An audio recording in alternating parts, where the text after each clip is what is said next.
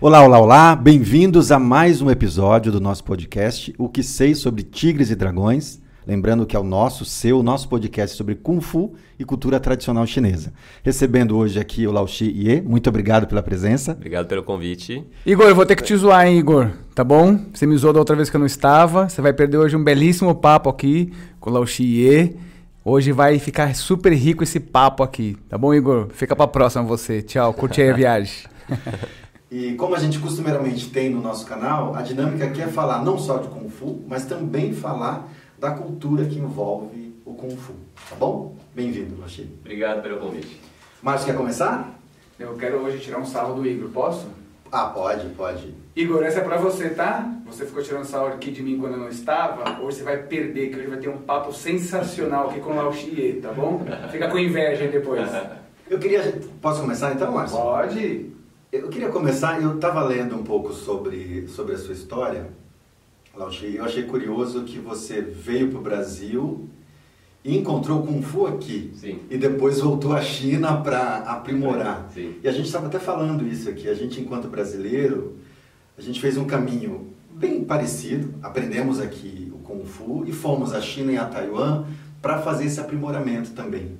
Eu queria que você contasse um pouquinho para a gente por que, que você buscou o Kung Fu aqui é, e, e, lá na China você não, não tinha interesse, não tinha... É que assim, uh, tem uma visão do Ocidente que na China você vai para qualquer lugar, as pessoas vão sair Sim. lutando. É igual futebol, né? As pessoas acham que acho que vai ter é. futebol em toda esquina, né? É, exatamente. É. o que acontece aqui? Na China tem muito Kung Fu, mas tem nem toda a região tem Kung Fu hoje em dia. Uh, séculos atrás, uh, as cidades treinavam para se proteger, tem, tinha função prática. Agora, a segurança foi melhorando e está urbanizando, a pessoa deixando, acaba deixando de treinar, Fu não está mais tão sendo usado como algo prático e mais algo artístico uhum. para cultivo de saúde. Então, os locais de treino acabam se concentrando, como em Shaolin, em Wudan ou alguma cidade famosa que tem um estilo tradicional, que tem alguém, que nem questão no caso do Shandong, né? Lá tem sim, sim. muita gente treinando louva-a-Deus, porque é, é, um lugar... Uh, típico. Na minha cidade, a pessoa treinava muito Nanchuan, Wuzuchuan, ah, cinco ancestrais. Sim, sim. Só que a cidade cresceu, urbanizou, ninguém treina mais. Então, a, na cidade tem pouca... Quase você não vê academia de Kung Fu. É, é, não é em São Paulo. São Paulo, qualquer bairro tem duas ou três, né? É, então, quem cresce na cidade se preocupa mais em viver o dia a dia do que fazer alguma atividade, principalmente de luta. E, para falar a verdade, os chineses, na verdade, não gostam muito de, luta, de arte marcial, de lutar. Eles gostam mais de lazer, karaokê. é, lá. Hoje em dia tá, acho que treinando mais jiu-jitsu, MMA, mas Kung Fu ainda tem, tá? Tem, tem bastante, mas o que eles gostam de seguir a moda, moda hoje em dia é crossfit, né, essas coisas, tá? Mas na minha época, mesmo 30 anos atrás, tinha pouco Kung Fu. O pessoal, quando, naquela época, quando o pessoal pensa Kung Fu, eles iam para Shaolin, porque filme de Shaolin já acabou de sair, né? Sim, sim, sim. Shaolin, Wudan e pelas é, histórias de folclore, de né? sabe? História sim, sei, sei. Eles é, acabam gostando de ler e ver filme de ação, como eu na época, na, nos seriados, do que treinar. Então, é, minha cidade não tinha muito oportunidade e também não tinha essa iniciativa para quê, né? Aí quando eu cheguei aqui no Brasil, em 2000, meu pai falou que, que eu era muito fraco. Eu realmente, eu morava em frente de uma clínica hospital e ia lá todo, quase todo mês para tomar injeção. Isso aqui ou na China? Na China. Na China. É, eu tinha muito frúnculo, muito tosse, muito febre, porque era fraquinho. Era magro, fraco, tomava remédio toda hora. Mas a, a, essa sua fraqueza, ela vinha de uma condição natural sua ou porque a sua natural. família não tinha condição, sei lá, uma condição mais baixa, renda não, baixa? Não, natural. É, eu era fraco mesmo. Entendi. É. E é questão genética também, talvez. Entendi. Aí, quando eu cheguei aqui, meu pai sabia que disso, né? Aí ele fala, Bom, aqui no Brasil, se você for continuar tendo problema, tem que levar você para o hospital público, que é, é caro, paga plano e aqui não é tão seguro quanto a China, né? Então, uhum. uh, vai treinar Kung Fu para ter uma saúde melhor e se proteger na rua. Basicamente isso. Sim, sim, sim. É, aí ele colocou ela no Messichan e realmente aconteceu. Nunca mais foi para o hospital. Tá? Mas só voltando, quando você namorava na China, como que era a região lá que você morava? Era... É, é uma região, a cidade costeira, dá para o Pacífico. Lá tinha furacão todo ano e a cidade era bem tranquila, mas estava em crescimento, muito, está começando a urbanizar. E é isso, uma cidade típica chinesa em crescimento. Você vê andame em qualquer lugar. É. É, mas é uma, é uma cidade muito, era muito pequena, o pessoal era muito familiar, hospitaleiro, tem muita tradição de alimento, de cultura. Você ainda tem família lá ou não? Tem, tem sim. Meus tios. E e uma outra coisa que a gente lê muito ou escuta muito é que o Kung Fu está muito presente na escola, na escola fundamental na China. No período que você morava lá, você chegou a ter alguma experiência com Kung Fu? Ou a tua primeira experiência foi aqui mesmo? Não, foi aqui mesmo. Na, na escola eu tive treinamento militar, na quarta série. Tinha que aprender a marchar, fazer fila. Aprender, é. Mas mas tinha atividade física? Tinha atividade... Tinha, edu é, tinha educação educação física. física, tinha assim, tinha uns modalidade olímpica de salto, pulo, é, Ah, sim, atirar a bola de chumbo, Ah, sei, sei. Atletismo, né? atletismo, um Ah, um mínimo de atletismo sim. e música. E bastante música de Mao Tse Tung. E aí quando você chega aqui no Brasil e começa a fazer Kung Fu, foi paixão a, prim- a primeira aula, assim? Foi algo que você já imediatamente gostou? Ou foi... Foi, foi, foi indo. Foi indo, É. foi... No- no- quando eu comecei, eu tinha, nossa, coisa, Kung Fu não é algo diferente, vou, posso experimentar, mas fiquei com aquele men- pensamento, sabe? Seria uma escola muito rígida, vai me obrigar, tipo, pra chibatar, fazer as coisas. Eu cheguei lá, não, é aprender um chute, um soco, um alongamento, um kati. Tô aprendendo, primeiro kati chama Lianpu Chuan, você conhece? É, Então, tá- eu fiz primeiro Lianpu Chuan lá, legal. Aí, aí só que eu não tinha sacado a ideia do kati. É, aí fui aprender o segundo, que é o Tuantá, do Shaolin. Eu tava no meio do Kati eu pensei, nossa, que chato, né? Mais um monte de movimento que não tem nada, que não faz sentido. Aí com meu, falei com meu pai que eu queria desistir, porque tinha que pegar ônibus, pegar rebolsas, meio chato. Aí ele falou, fica mais uns três meses. Aí quando eu terminei e aprendi o segundo Kati, acho que caiu a ficha. O que, que quer dizer um Kati? O que, por, por que treinar o Kati? E o segundo Kati de Shaolin flui mais do que o primeiro, né? Aí eu senti o fluidez do Kati e aí me apaixonei e nunca mais parei. Que legal. Sabe que a gente a gente começou a treinar Kung Fu ali no finalzinho dos anos 80, ainda ainda criança. E te escutando falar Kati, Kati, eu já li várias várias explicações dessa palavra Kati. É, e aí eu acho que seria legal a gente perguntar para você, Tá. é, porque a gente usa geralmente Taulu. E eu vi que você usa Taulu, Kati também. Acho que seria legal a gente ter nesse nosso papo aqui um- uma fala tua sobre qual é a explicação para Kati. Tá. Para a pessoa que está ouvindo e assistindo, definição ultimate, não para tirar essa dúvida para sempre, tá? Boa, boa. Ah, um- uma forma em chinês, estou falando ah, no entendimento original e tradicional, um taolu é uma estrutura. Imagina um andaime. Você constrói de baixo, você vai ter uns diagonais, umas linhas retas, você cria uma estrutura e forma um prédio, uma estrutura em andaime. Essa estrutura em mandarim chama jiazi. Jia é uma, é uma, uma andaime. Em cantonês chama Gaiji. E chegou no Brasil, virou Kati. No Taishi Shen Cheng tem Ta- ah, Taiji Da Jia. Dajia. Jia. Esse é Jia. Aham, aham. É isso. Que bom. E, e no, ca- no karatê eles fa- falam kata. Kata vem de. É a mesma palavra do katakana, que significa forma também. Sim. É o ta, ta jia, xiao jia, o ba ji quan também tem o ba ji, da jia, xiao jia. Jia é jiazi. Jiazi em cantonês é kaji. Kaji virou no Brasil kati, só isso. Que ótimo. Muito bom. Entenderam, galera? Agora Entenderam? adorei essa última definição aqui, porque eu sempre fiquei com a definição de. Não, catá, cati, cati, catá foi uma espécie de aproximação do, do que os mestres fizeram nos anos 60, 70, é, usando a, a expressão catá e aí trouxeram essa, fizeram Sim. essa aproximação. Mas, Mas o, ótimo. o ideograma de kata ele é diferente, mas a ideia é a mesma, é uma estrutura. E, Legal. é. E taolu significa uma sequência, de um... Agora, entendimento taolu é o outro. O taolu, ele está entendendo que é um movimento um vem um atrás do outro. Sim. E o é, kati ele é uma estrutura que constrói de baixo para cima. Um é linear e o outro é tridimensional. Mas um é em cantonês, outro em mandarim. Isso. É, em, em mandarim seria kati seria jiazi ou jia. Até hoje o pessoal usa. E, e cantonês é Kaiti. Sim, sim, sim. E Tao- Taolu é Taolu, acho que é Taolu em cantonês. Entendi. E os ideogramas são os mesmos. São os mesmos. Ainda voltando ainda para quando você estava na China. Tá. A gente já vai voltar pro Brasil. É. Você tem colegas lá ainda, amigos? Tem, eu tenho muitos amigos de infância, alguns, né? São poucos porque já passaram 22 anos. E, e como que é pra eles, na verdade, curiosidade minha, né? Tipo É. assim, meu, vocês aí na China não faz Kung Fu, eu aqui no Brasil eu aprendo, dou aula, trabalho com isso. Pô, vai treinar Kung Fu, meu. Rola um lance assim, alguma coisa assim? Hum, é, na, na verdade, a primeira vez que eu falei pra, Kung Fu- eh, falei pra eles que eu faço Kung Fu, eles falam assim, Kung Fu, ainda tem gente que faz isso? Aí eu falo, tem, lá fora no Brasil tem bastante, na China tem bastante. É Assim, a tendência do povo chinês é, é seguir, seguir moda, o pessoal da China continental, eles é, são mais progressistas, eles sempre buscam coisa mais útil, mais prático, Sim, sim. e a questão não é tão que nem os japoneses. Eles são evoluídos materialmente, mas tem um lado cultural muito forte, né? Sim, sim, Na sim. China, ele, esse lado cultural ele fica deixar de desejar. E assim. como foi pra sua família? Muito provável eles devem ter sofrido com revolução cultural, enfim, tudo isso que China sofreu, né? Aham. Que a gente já estudou, sabe? Como que foi isso? Você, sua família, como que é? Em relação até Mao Tse Tung, sua família tem alguma coisa? Tá.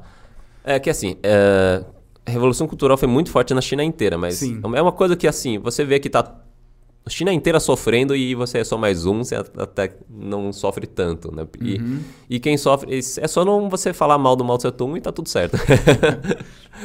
é só que assim, minha, minha avó... Mas, me- o seu- mas o seu- os seus antepassados talvez sofreram alguma coisa, ou não? assim, guerras. Segunda Guerra, Primeira Guerra, sofreu muito.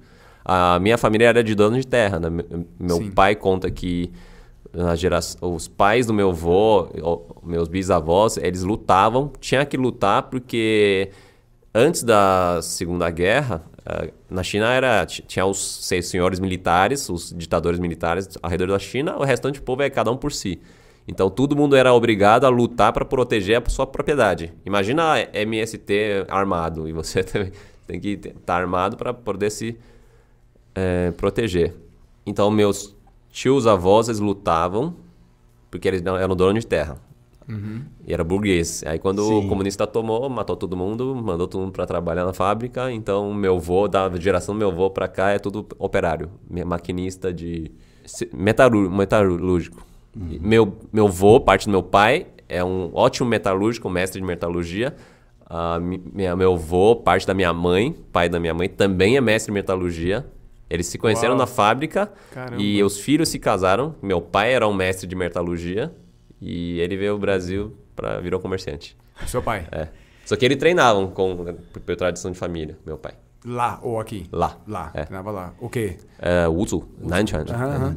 E, e, e vocês vieram vieram para o Brasil motivado pelo quê? Qual foi a, a- Tá. que trouxe vocês para cá? É, nossa, essa é uma grande história, meu Deus do céu. É, eu sou segundo filho. Eu não, na China não podia ter segundo filho. Eu nasci, meu pai foi é, mandado embora e eu tô aqui.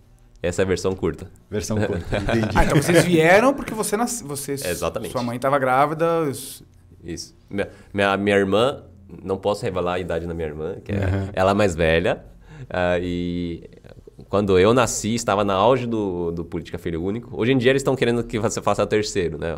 Até ano passado eles queriam um só, agora eles querem três.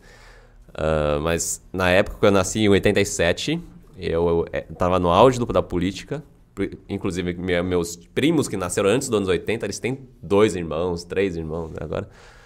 E quando eu nasci, meu- minha família tinha que levar a punição, porque meu pai escondeu a gravidez, minha mãe ficou fugindo da, da, da, da fiscalização. Porque quando, na época da política, quando uma mulher teve um filho, você é obrigado a colocar um DIU e num posto oficial fazer um raio-x para provar que você colocou DIU. Então minha mãe não foi e chamou uma amiga para ir no lugar dela. Tudo não era parecido, não tinha, não tinha, digital, aham. né? Então, minha mãe não colocou DIU e meu pai resolveu, quando en- engravidou, resolveu levar a gravidez em diante. Ele, ela ficou eh, fugindo das intimações e foi grávida. E quando o policial batia a porta para intimar, né? Minha, minha, irmã, minha mãe ia para vizinho. Nossa, E aí você nasceu lá e veio pra cá com que idade? Com Com 13. 13. É, eu vivi bastante tempo lá. Eu nasci na cidade, acho que um bairro tipo Osasco, velho, tô no, na região metropolitana da minha cidade. E quando nasci, meu, meu pai perdeu o emprego, perdeu o fundo de garantia, minha mãe perdeu Por conta. do nascimento. É que meu pai também, ele não é uma pessoa muito de papo. Quando ele ficou sabendo que o dono, eh, dono da fábrica da, da metalurgia ia mandar abor- me abortar, ele, ele invadiu o escritório dele e ameaçou ele de morte.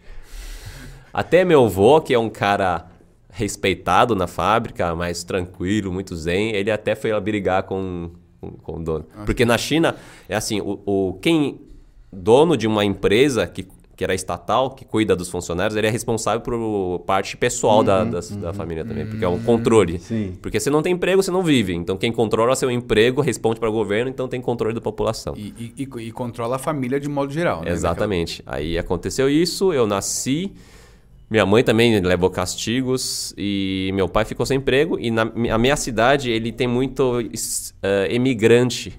Quais castigos sua mãe levou? Perdeu o fundo de garantia. Ah, tá. né? Entendi. Tipo, ele tinha lá, 20 anos de contribuição, meu pai trabalha desde 15 anos, então perdeu. Aí a minha cidade tem tradição de sair da China, porque assim, ó, na China acontece exemplo, mongóis invadem o norte, vai empurrando o povo para sul, aí a pessoa vai para Malásia, Indonésia, Hong Kong, fora da China. Eu, como nossa cidade fica bem no sul, sudeste, aí tinha muita gente indo para Itália, porque minha cidade tinha muito bons couros, fazia bons sapatos, tinha negócio com Itália, meu pai foi para Itália. Aí meus tios, a, irmã do meu pai e marido dela tava aqui no Brasil e deu certo e chamou meu pai para ir bem para cá. Ele ficou uns anos aqui, ganhou dinheiro, voltou para China, tentou negócio, acho que não deu certo e voltou para Brasil. E aí ficou. Aí em do- em 97 minha irmã e minha mãe vieram para cá e em 2000 eu e meus vós, os pais do meu pai, veio para cá. Então a, sua família tá toda aqui, uma parte. Parte do meu pai. é. Sim. Essa é a versão longa. Deixa eu só voltar num comentário que você fez. Eu lembro que quando eu estava na China em 2016 ou 17, quando eu passei uma temporada lá na, na Vila Shen, eu fui para uma cidade e aí tinha uns estudantes universitários fazendo uma pesquisa.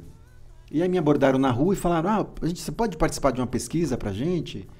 Falando sobre. Porque o governo está mudando a regra para ter filhos, em vez de um, vão ter dois.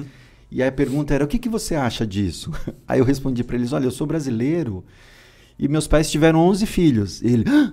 tomaram um susto assim, e minha avó teve 13. Ah! E eles ficaram alucinados com essa, com essa ideia de que você aqui, enfim, pode ter cinco, dois, um, nenhum.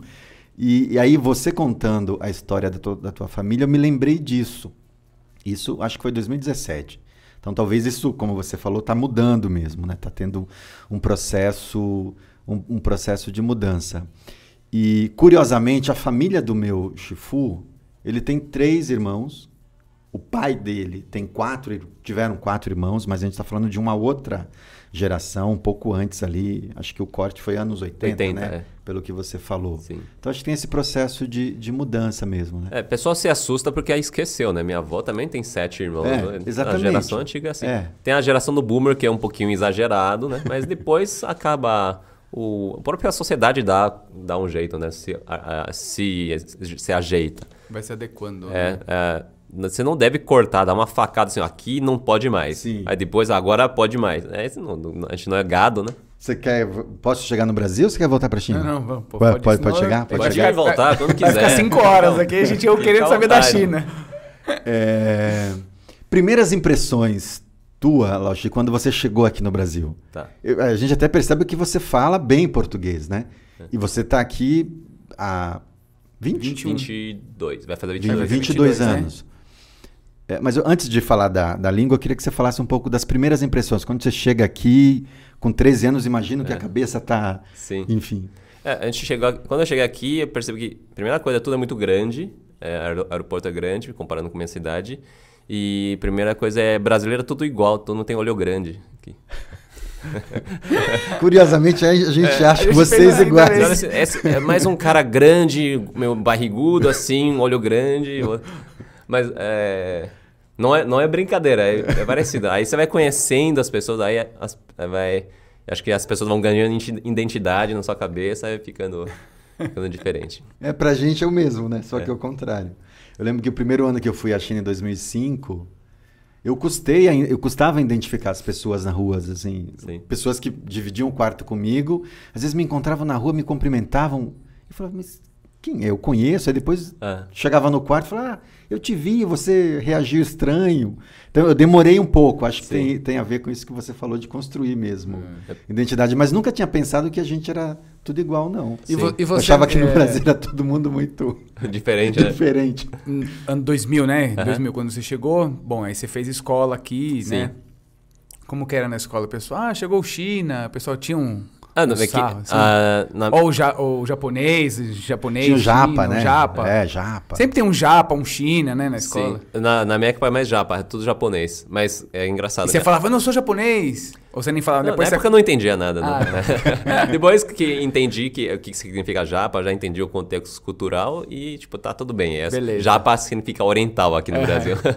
e, só que a minha escola onde eu estudava, lá perto de Santana ali, é, tinha muito coreano já. Ah, então lá é como é perto de, de Bom Retiro. De Bom Retiro. Então tinha muito, muito coreano. Minha, minhas primas estudavam lá e ela já conhecia a escola toda. Então era só mais um olho puxado lá. Ah, então foi. Mais um coreano. E chegava alguém falando em coreano com você ou não? Não, a gente.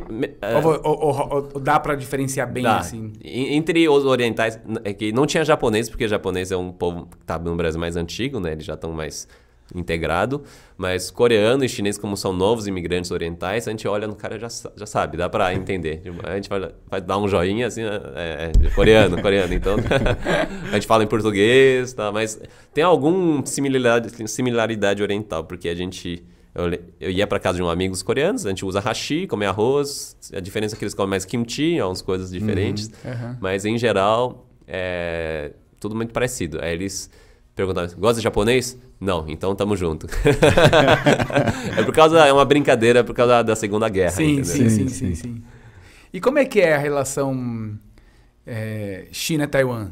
Entre vocês, chineses, porque assim, a gente sabe que tem uma coisa, né, que China... Política, né? Política, né, que China considera Taiwan, tá. faz parte da China, e Taiwan sempre fala, não, não, Taiwan é Taiwan, China continental, né? Tem uma coisa, assim, como que você, assim, na prática, assim? Como que vocês lidam é, com isso? É... Talvez você é mais jovem, talvez também... Não é, sei como que é, né? Nessa questão é mais do governo. Sim. Ou pessoas que têm simpatia com o governo e apoiam as decisões do governo. Mas eu que eu vejo, eu adoro música taiwanês, adoro novela taiwanês. A uh, maioria dos cantores que eu gosto é de Taiwan ou é de Hong Kong, então o povo não tá nem aí. Entendi. Só que tem por exemplo, pessoal que trabalha na associação de chinês, que tem vínculo com o governo, quando o governo manda assim, ó, vai ter que fazer um protesto contra Taiwan. Então, pô, beleza, lá em cima mandou, vamos pegar a bandeira da China em frente ao consulado. Não, não tem consulado Taiwan aqui, né? Vai em frente da associação taiwanês, chacoalha a bandeira, grita uns frases de contra protesto, aí à noite vamos jantar junto depois, lá no taiwanês. Tudo bem. É, é, acho que é uma coisa mais política mesmo, né? É. Na verdade, eu estou falando isso porque tem alguns colegas que já falaram pra gente, puxa, você, principalmente para mim, né? Puxa, sou mestre de Taiwan, às vezes vai ser mais difícil você conseguir algum apoio aqui da China. Eu falei assim, mas isso não é briga minha. Eu adoro Taiwan, adoro China, não tem nada a ver. Não, mas dependendo do que você tentar, às vezes é mais difícil você tiver escrito Taiwan na sua camiseta e tal. Então... Isso, isso, é verdade. Se você, ó, você fala, chegando no consulado chinês, ó, eu sou brasileiro, divulgo cultura chinesa no Brasil, eu estou fazendo um trabalho assim, assim, assim para divulgar a cultura chinesa, minha academia é de Taiwan, eles vão falar, não, você vai treinar com chinês. Mas é isso, o governo é bem nítido, porque eles têm missão para isso. Sim, sim, sim. imagina, imagina. Não, e a gente brinca lá que na nossa escola, no, no, no, no Centro Cultural, lá é um pouco território neutro, porque a gente tem a vinculação com o mestre de Taiwan e tem a vinculação que o mestre, com o mestre chinês. Então a gente tem as duas, digamos assim, as duas Chinas no mesmo espaço. Não, e o Gil ele ainda é discípulo de um mestre taiwanês é, e de um mestre de chinês. de um mestre chinês. Não, não tem problema nenhum, Tudo né? bem, é. lógico. É. E quando depois da Revolução Cultural, os chineses queriam resgatar Kung Fu tradicional, eles foram atrás de muitos mestres de Kung Fu tradicional. É, eu acho que foi lá nos Estados Unidos, me, uh, meu mestre me contou, o mestre Cal, né, do, da academia me contou que foram atrás de um mestre lá nos Estados Unidos. Ele falou assim: posso ensinar para vocês tudo que eu sei de confederacional, mas vocês vão ter que colocar o nome dos meus mestres, honrar eles, Aí os chineses pegaram os, os nomes, é tudo ó, militar oficial republicano. Aí eu falei, não, não, pode. Aí não aprenderam. Entendi. É. E, e aqui, como é que é a sua relação hoje com o mestre Chan, assim? Ah, é- Porque você já treina com ele há muitos anos, Sim. você é discípulo dele. sim. É como faz assim, um pai, filho, vó, neto, né? É, eu lembro que quando eu comecei a treinar anos se- é, 2000, né? Ele tinha 60 e pouco, beirando 70, ele era Isso. bem bravo. Era muito rígido, não ria, me mandava treinar 10, aí eu faço 10, 20, 30. E você, você tinha aula, sempre teve aula diretamente com Sim. ele ou com, com o mestre Chan? Tinha o Mestre Chan, às vezes com Thomas também, Thomas. quando o Mestre Chan não tá. Eu, quando era criança, ele, eu chegava mais cedo, umas 5, 6 horas na academia. O Mestre Chan só chega depois das 7, né? Então o Thomas me dava aula. Aí de- Sete da manhã ou sete da noite? da noite. Ah, tá. É, o Mestre Chan acorda tarde, então. aí eu treinava com o Thomas à tarde, quando o Mestre não tá, depois o Mestre chega, eu treino com ele. Eu fiz, sempre fiz segunda, quarta e sexta-feira, de 2001 para 2018, sem faltar. Acho que eu faltei duas vezes, porque meu pai foi pra China, eu tinha que cuidar da loja, então... Onde que é a loja do seu pai? É, lá na Stand Center, na época que tinha Stand Hum, Center. Stand Center. Ah, perto, Na- na, na- Augusta? na- Não, Não. Augusto é Promo Center. Na Promo Paulista, Center, né? Era na Paulista. Na Paulista, É, onde é Stand Renner Center. hoje em dia. É, ah, é. sim. É, meu pai ia na China para visitar a família, eu tinha que ficar na loja cuidando. Aí eu faltei nas das duas vezes. Tirando essas duas, eu não faltei nenhum dia, de segunda, quarta, sexta. Era, eu fazia treino E das. seu pai tem loja hoje ainda? Tem, agora ele tá. Ah, tá. Ele fica com loja como fazer uma aposentadoria. Ele Sim, gosta sim. de ficar lá, conversar com clientes.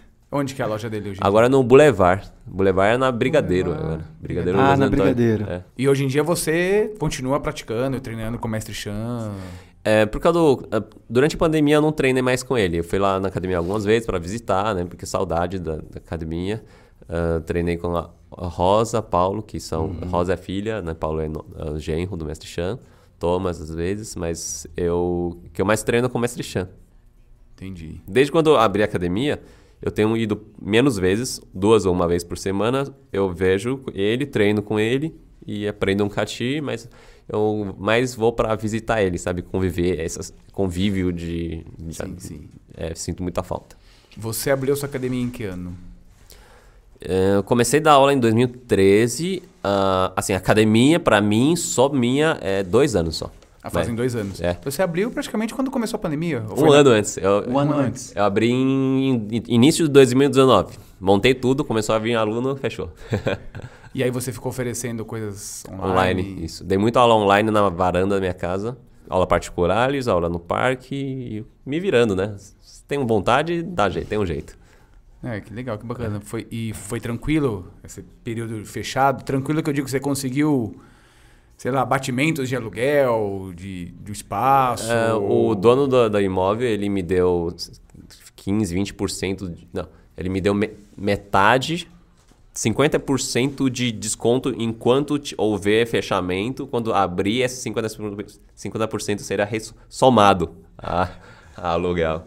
Tipo, eu Ah, deixo de pagar Ele assim. tirou agora, mas depois vai Mas depois você Depois paga pagar, frente. depois. exato. Só que depois a gente fez um negócio, a gente juntou tudo, de- deu 15% de desconto, paguei à vista. E assim tudo foi. bem. É. Ah, que foi bom, foi hein? Sofrido. é. Eu sou um cara que dorme muito bem, mas durante a pandemia eu tive uns dias de ins- de insônia.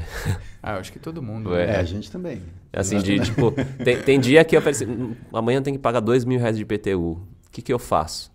Mas assim, aí dia seguinte chegou um aluno, oi, tudo bem? Eu quero pagar oito meses de mensalidade adiantado, pode? Falei, beleza. Pode. Aconteceu isso. Que bom. É, eu não tinha dinheiro para pagar a conta no dia seguinte. Chegou outro, um aluno, um cara, aluno X, veio de bicicleta, pagou oito meses de mensalidade adiantado e. Por ficou- conta dele, não Por conta foi- dele. Eu nem, Sim, nem pedi. Nem pediu. É. E, é, Aí eu. Tem, por essas coisas e outras, eu falo, nossa, dá para seguir em frente.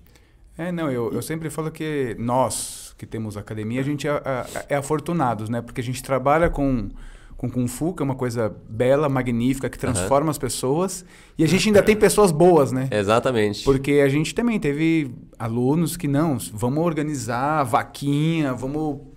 Teve o Sr. Denis, por exemplo, que pagou lá dois Teve anos, aluno né? Pagou dois anos. Dois Ah, anos, assim, de Um mensalidade. aluno também Sim, chinês, sim. um Legal. senhor já de, de E- bastante idade, falou: não, vou Então- pagar dois anos para ajudar também. a É, então, a gente se considera afortunado, assim. Sim. Ma- Mas, a gente teve na fase crítica da pandemia, a gente quase fechou a escola. Foi assim, Sim. Por isso aqui a gente não fecha a escola. Eu acho que uma coisa que levou a gente não fechar foi conversar bastante, falar, nossa, mas tem um sonho aqui realizado Sim. nesse espaço Sim. que a gente não pode, e a gente não conseguiu abatimento no aluguel, nada. Foi assim, uma negociação muito difícil.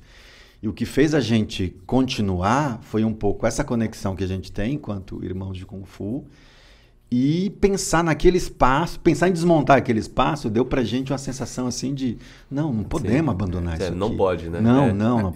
E você vai e ver quando você for lá conhecer, você vai é. falar, caramba, ia ser difícil. Não, não, não podemos, não podemos abandonar. e aí fizemos uma, uma vaquinha, essas online, e Sim. foi isso que ajudou a gente a, a passar essa fase mais, mais difícil. Eu queria te perguntar outra coisa. Tem um, um, um, um conteúdo que a gente valoriza muito Acho que uma coisa é ensinar os catis e os taulus, né? ensinar a movimentação. Sim. Outra coisa é a gente é, mobilizar os alunos ou motivar os alunos a se aproximar da cultura tradicional chinesa queria que você falasse para a gente como é que você lida com esse conteúdo de maneira mais ampla, tá. pensando cultura chinesa. Eu sei que você estuda Gutin, é, cultura do chá, uhum. caligrafia, enfim. E a gente também se aproxima disso, a gente gosta disso. E um estímulo que a gente sempre dá para os alunos é não se limitem só a aprender o Kati ou o Taolu. É, tenham curiosidade por entender um pouco mais a cultura tradicional chinesa, porque isso vai ajudar muito a vocês entenderem o tal look que vocês estão fazendo, o cati que vocês estão fazendo. Sim. Como é que você leva isso dentro da tua escola, com os teus alunos? Isso é uma coisa, como eu vou dizer, eu, por ser chinês, é, muita coisa para mim é natural, uhum. tá? É, essa história de segundo filho, por exemplo, é, para mim é uma coisa natural. Eu, para mim é tão natural que um dia eu contei para, ah, eu sou segundo filho, meu pai perdeu o emprego, eu tô aqui. Cara, a pessoa ficou abismada. É. Falei, Nossa, que isso? É, eu percebi, nossa, é tão diferente assim. Aí eu contei para a segunda pessoa, é isso. Ele ficou impressionado de novo. Aí eu me toquei, nossa, é uma coisa muito diferente, então vou começar a valorizar.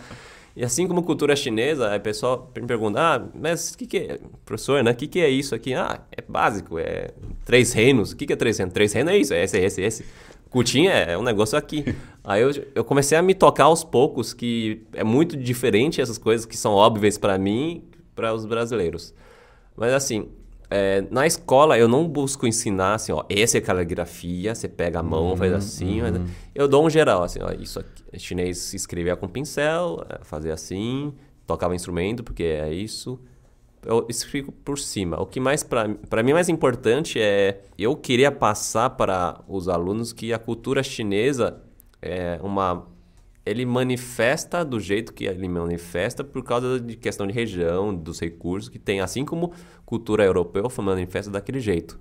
O mais importante é, é a universalidade, universalidade filosófica por trás das coisas. Uhum. Porque se eu focar na cultura chinesa e ensinar o que é, chinês ensina, vai mostrar algo tipo, chinês vai é, é, vai mostrar que é diferente. Isso tudo bem. Cada, uhum. cada cultura é diferente. Cultura malásia, cultura australiana, sim, é sim. tudo. Cada cultura, cultura é única. Uhum.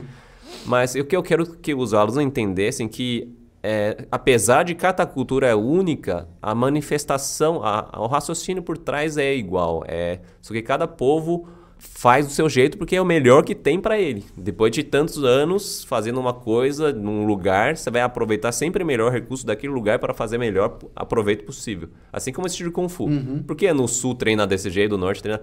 Se eu for ensinar cada tipo de Kung Fu, os alunos podem demorar a vida inteira para aprender todos os Kung Fu. Todos é, movendo Kung Fu. Então, assim como na cultura no Kung Fu, eu ensino o mecanismo universal por trás e se o aluno entender esse mecanismo universal, ele mesmo vai entender por que tais regi essa região faz assim, essa região faz assim, assim, assim, assim, assim. Deu para entender? Sim, Uma, sim. Só deixa eu resumir aqui. Você tem as ramificações e tem o centro. Se você ensinar, mostrar para uma criança, ó, esse galho é assim, esse galho é assim.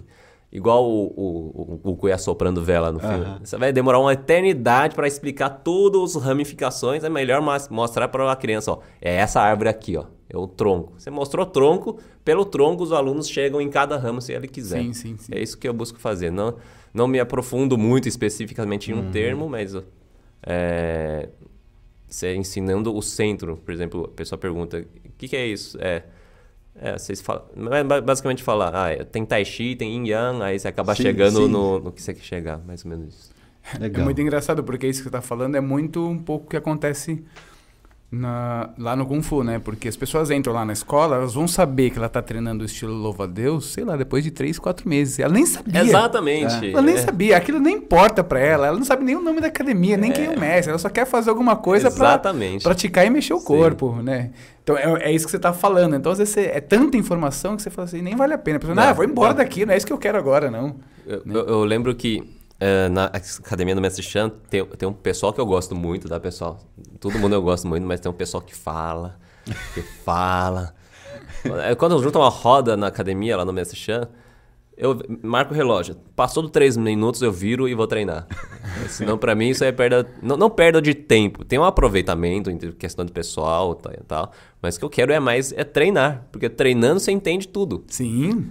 É, aí quando... Essa é a primeira regra do meu mestre. Treinar menos, é, é falar menos e treinar mais. É, o- é o Little Less Conversation, Little More Action. né? E você, você, com relação a esse ponto de conversar muito, você.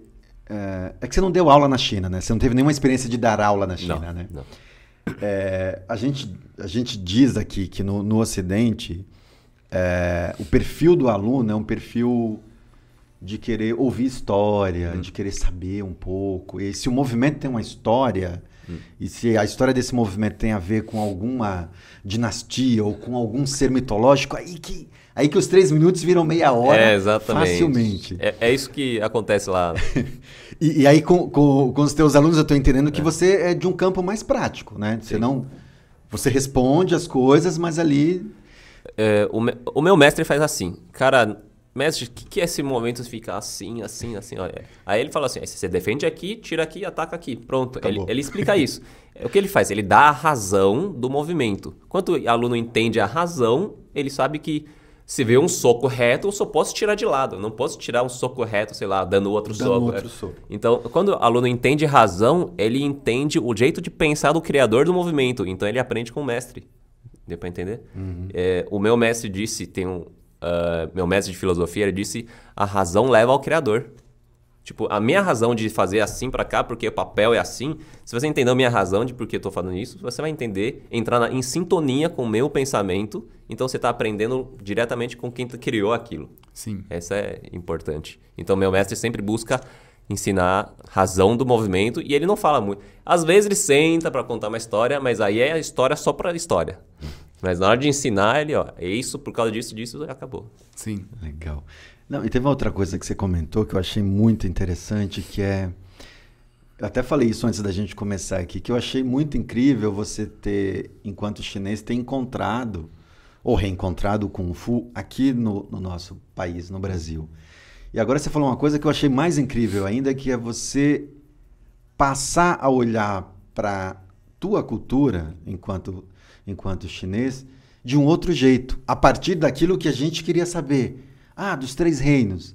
E aí você dava uma resposta simples e, e certamente o brasileiro que tem interesse por, por história queria que você falasse mais. Fala mais, fala É, mais. ah, sobre o chá, ou sobre, sei lá, Quan Kun, É sobre isso. eh, Sun Wukong, sobre qualquer que pra gente é super interessante. Sim. Eu achei legal você ter falado que você falava, ah, não, isso é assim, pra mim isso é natural. E de repente você passou a olhar pra isso com outro, Sim. de um outro jeito. Eu achei muito legal. Me, me deu uma sensação de uma espécie de reencontro com algo que é teu, que é natural, que tem a ver Sim. com a tua cultura. E que a gente aqui, enquanto brasileiro, ao te perguntar, ao demonstrar curiosidade, você foi se, se vendo surpreso e falou, nossa, Isso, de certa forma, me ajuda a reestruturar melhor na cabeça as, as coisas. Tipo, eu penso... A, a gente cresceu desde criança assistindo Três Reinos, Rei Macaco, Sim, coisas, sim. Nossa, é tão óbvio. Mas é uma... Você lembra da novela, da história, mas quando você pensa em explicar para alguém, você tende a voltar para a história, analisar, reestruturar e condensar. sim, E Isso é um, ó, muito bom trabalho, porque me ajuda a ter um entendimento mais profundo do- das coisas que já... que legal. Mas, por exemplo, você acha, não no seu caso em si, mas você acha que, por exemplo, o fato de um aluno querer ir mais a fundo e de repente você, você pensar, não, é isso. Você acha que isso pode ser que de repente o, o oriental, de modo geral, não você, mas o oriental pode não valorizar tanto essa parte cultu- cultural, por exemplo? Porque, por que eu estou falando isso? Vamos supor, de- o aluno fica super interessado em saber sobre os três reinos. E você, de repente, não, mas é isso. Não, não, mas eu quero saber mais. Eu sei. Não, não tem mais. Porque Ah. você não se interessa por aquilo, por exemplo. Tá. E de repente pode chegar aquela coisa assim: poxa, mas os brasileiros aqui querem saber mais da minha Aham. cultura do que os próprios chineses têm interesse. Entendeu? Sim. E só. Aí você já me com- contempla isso. Porque assim, teve uma, uma das vezes que eu tava lá em Taiwan, meu mestre dava, dava aula de Qigong na universidade. E eu, eu, eu, eu- tava eu, meu, meu Xixon, assim, vendo o mestre dar aula lá, né? E aí eu falei assim pro meu Xixon, falei, nossa, mas o pessoal é tão relaxado com o mestre, né? Assim, pô, se eu tô como junto do meu mestre. Nossa, eu- eu- Postura, é, né? eu sou gente- tão gente solene, né? Eu não, eu não é vou agir de qualquer jeito com ele, É. né? Assim. E aí meu chefe falou, é que às vezes as pessoas não, não percebem, não valorizam a cultura, né? Tipo, que ele é um grande mestre e tal. E aí nessa hora, meu mestre me chamou e falou, Márcio, vem aqui, faz tal coisa. E aí eu fiz assim pra ele, cumprimentei o mestre assim. E aí eu fiz a técnica, aí eu cumprimentei o mestre de novo, e o mestre, tá vendo? Ele é lá do Brasil, ele é mais solene do que vocês, né? Aproveitou pra dar uma bronca. É, deu uma bronca, assim. Éramos jovens, né? É. Deveria ter uns 18, 19 anos, assim. Mas na verdade, a minha pergunta é essa: você acha que às vezes pode, às vezes o próprio oriental não valorizar tanto a sua cultura? Ou você acha que não tem nada a ver, é uma viagem minha? Ah, tem, tem sim. Os chineses querem, por- pela, depois da guerra, pelo modelo econômico, pela política de filho único, ah, os chi- chineses têm de buscar eh, sobreviver. Não é fácil viver na China. Então, eles Sim. querem s- ter sucesso na carreira, ganhar dinheiro, ter família feliz, ter carro, viagem. É o que todo mundo inteiro gosta. É, essas coisas motivam a chinesa a trabalhar mais na fábrica, trabalhando em- na firma, fazer hora extra. Acaba não tendo tempo para a cultura. E como teve uma quebra de cultura do Revolução Cultural para cá, eles veem cultura como algo antiga, porque na época do Mao Tse Tung falou, "Tu quebra tudo que é antiga, quebra literal- literalmente, na paulada mesmo, quebra, mata quem segue cultura tradicional. E vamos entrar no século XXI com as coisas modernas. E os chineses ah, hoje em dia vê assim, a cultura, ah, legal, mas alguma coisa muito longe de mim. Sei, É. sei, entendi. Só quando o pessoal tem um sucesso muito grande, ah, então será que vamos colocar uma mesa de chá na academia, vamos fazer um tai chi na, na empresa, né? Sim, Ou sim, vamos sim, fazer um sim. tai chi, vamos chamar um mestre de tai chi para fazer uma cerimônia aqui, para fazer uma coisa diferente. É algo longe, não é tão perto. É, no sul da China é um pouquinho melhor. No norte, talvez. é, no, na- no sul da China, em Cantão, o pessoal ainda faz uma cerimônia de chá, treina Kung Sim, Fu. sim. Mas essa, essa questão de hierarquia, de Confúcio, é- eu mesmo ve- vejo isso aí um, algo muito. atrapalha muito a. a- complica, né? Mas eu acredito que eles vão re- resgatar os pouquinhos. Que nem a história do Kutin. Kutin tá voltando agora, né? sim. Assim como as coisas tradicionais. Mas vai. Por, por ter tido uma quebra artificial, eles vão ter que passar um período de readaptação e tem que aprender muito com o pessoal que não é da China. É. É, porque a gente acha, que, inclusive, a- a gente é, converge muito no nosso pensamento que esses conteúdos culturais, de, até através de Lao Tzu, Confúcio, eu acho que é o que fomenta muito o caráter mesmo, sabe?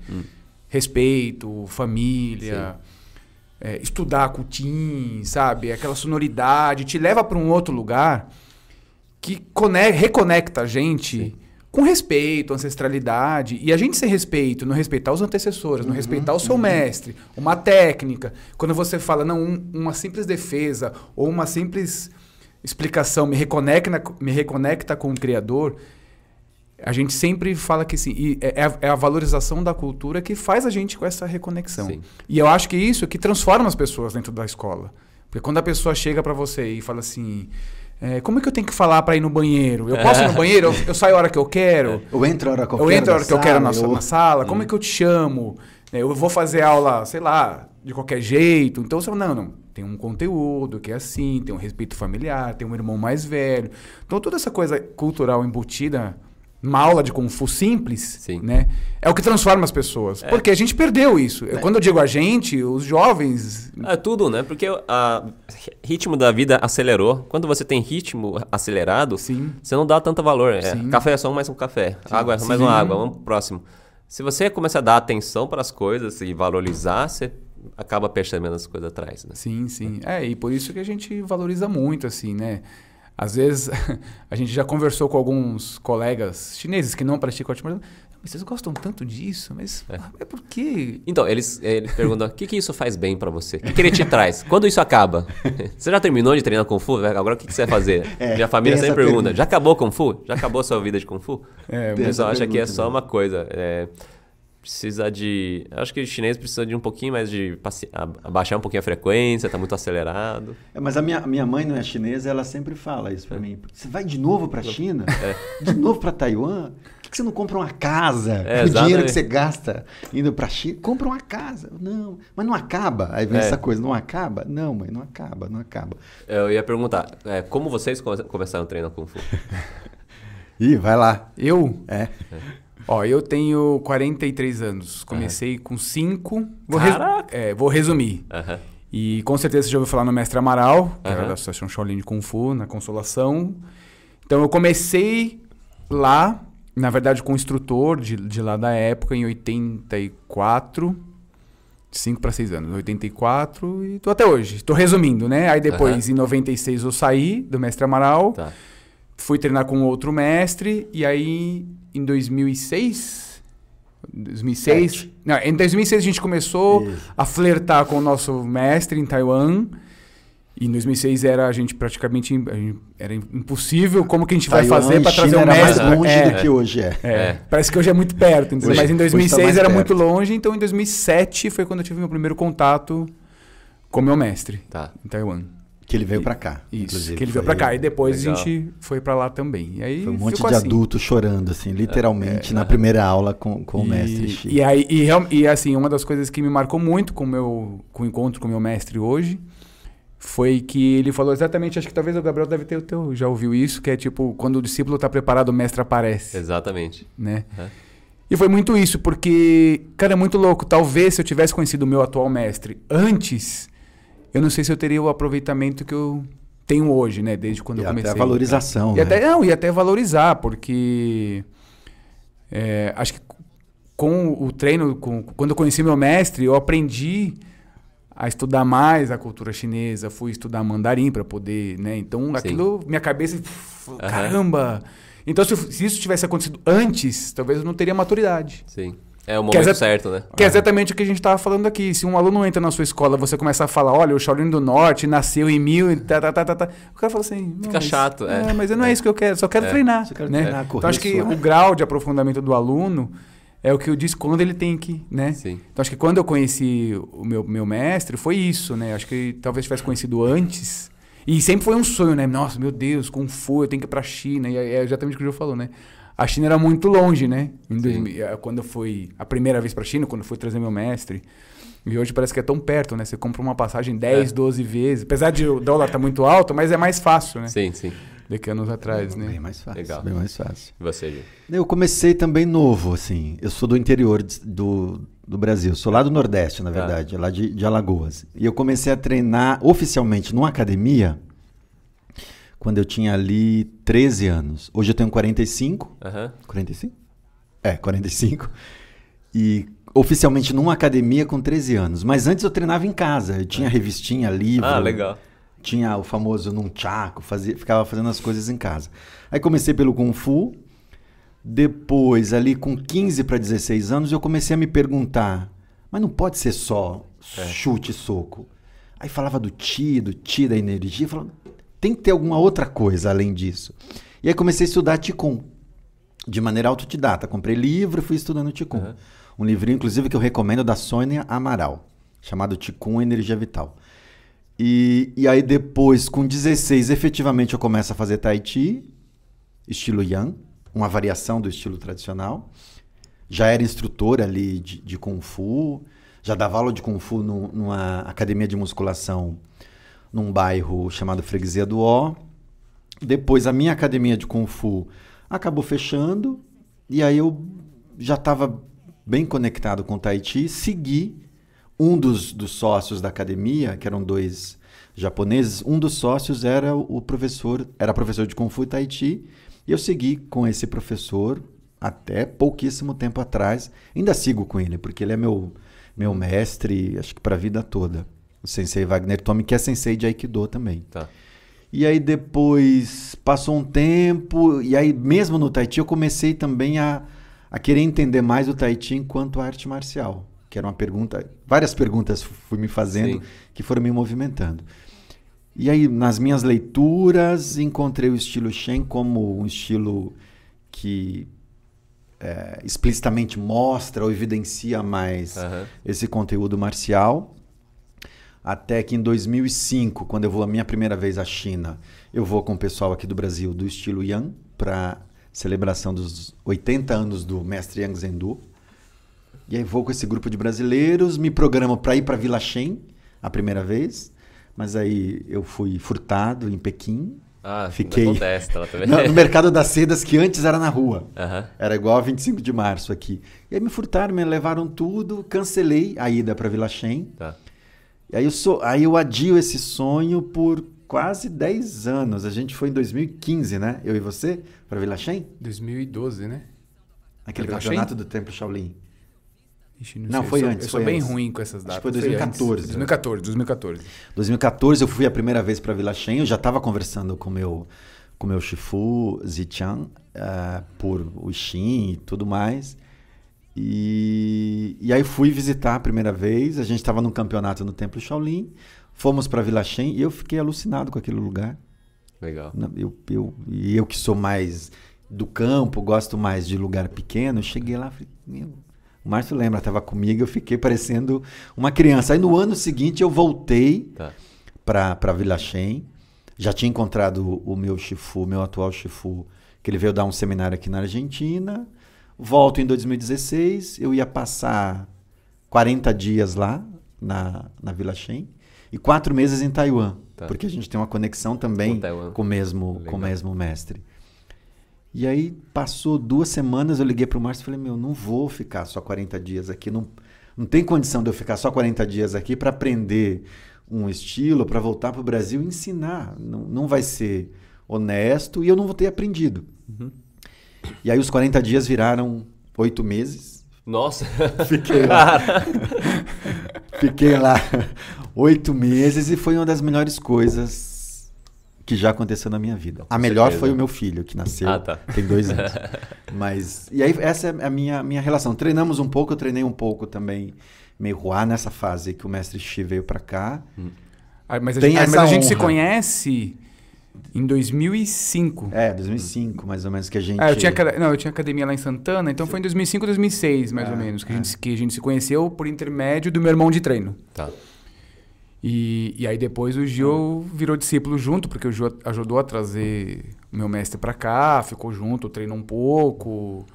E aí eu- e, e quando eu fui fazer a cerimônia de discípulo, né, com o meu mestre, o mestre falou: "Não, o Gil também". aí virou Legal. discípulo junto. E, e eu me tornei discípulo do meu Shifu de, de Tahiti lá na, na Vila Shen em China. 2015. 15, legal. Quando, quando eu estava lá morando e treinando. E que foi uma outra coisa também muito. Então, a- além Incrível, de assim. Você aprende a falar chinês também. Oito não. meses. Não. Eu deveria ter aprendido, deveria ter estudado Não, Eu mais. sempre falo assim, que quando as pessoas falam, ah, você fala chinês? Eu falo, falar, é uma, Eu me nem viro. português eu É, falo. Mas eu sei ir no banheiro, eu sei pedir Eu sei, uma dá pra água, gente ir pra China e voltar É, pra Taiwan e voltar. não vou me perder, pegar mas- Tá- sem, tá ótimo. sem Entendeu? Falar é uma coisa muito complicada, né? escrever, então. Não, nem eu escrevo. E aí, essas experiências todas, Lauti, nos aproximaram dessa questão que a gente está falando aqui, que é esse interesse pela cultura mesmo. Sim. Eu achei legal você usar essa expressão de universalizar, porque eu lembro que a primeira vez que eu fui à China, eu estudava comunicação, me formei em comunicação, e, uma- e depois eu tive que contar para os professores e para os alunos como foi a China. É muito diferente? É muito diferente. Mas no fundo, no fundo, é muito igual. Sim. Na essência ali, tem algo que nos, Une. nos conecta e nos une, que é um pouco isso que você é, tu- trouxe. Todo mundo quer viver bem, né? Mas É. é, você vai viver bem com o recurso que você tem. Não, não, não, não dá, não dá para falar para os chineses viver do jeito que o brasileiro vive, porque clima é diferente, economia é diferente, família é diferente. É. Essa questão de hierarquia é na China, porque na China tem muitos, muita gente, tem que ter hierarquia. Se não tiver hierarquia, não. virar uma bagunça. É exatamente isso. Exatamente. É, e aí outra coisa que eu tava falando que eu tava pensando, né? Eu percebi, ó, ah, os chineses têm essa academia de kung fu e, e qualquer outra profissão tem essa relação de discípulo e mestre, né? Sim. Na verdade, isso na Europa também tinha. Porque era um modelo tradicional de transmissão de conhecimento, tipo, de aprendizado. É, de arte, é, de- é que no Ocidente teve industrialização. Esse aprendiz, vínculo, é, aprendiz vem de aprendizado de trabalho artesanal. E de Kung Fu também, de qualquer coisa. Sim. Os, espada, espa- os cavaleiros medievais tinham escudeiro, que tinha que era, carregava cavalo, então, mas se treinavam com ele. Era discípulo para virar cavaleiro no Sim. futuro. Então, essa relação no mundo existe, inteiro, na verdade, existiu. Só que como a China passou por essa transição industrializar, modernização mais tarde, ele então ele preservou essa parte. Porque na China, antigamente é aprendizado, na, as coisas ficam na cidade, né? Por exemplo, ah, lá na cidade tem o melhor ferreiro da, da, da, da província. Então o cara do interior, para ele aprender a forjar espada, ele tem que ir do interior até a cidade, morar na casa desse mestre, trabalhar com ele todos os dias, conviver com ele, limpar a casa todos os dias, para ele voltar uma vez por mês para visitar lá no interior e voltar. E essa relação dele com o mestre dele virou o quê? De pai e filho. Por, isso os chineses falam, um dia discípulo, pai é Sim, para a vida inteira. Por vida quê? inteira. Por causa dessa relação. Aham. Aí, esse modelo é tradicional assim na China como em qualquer outro lugar civilização antiga do mundo. É assim.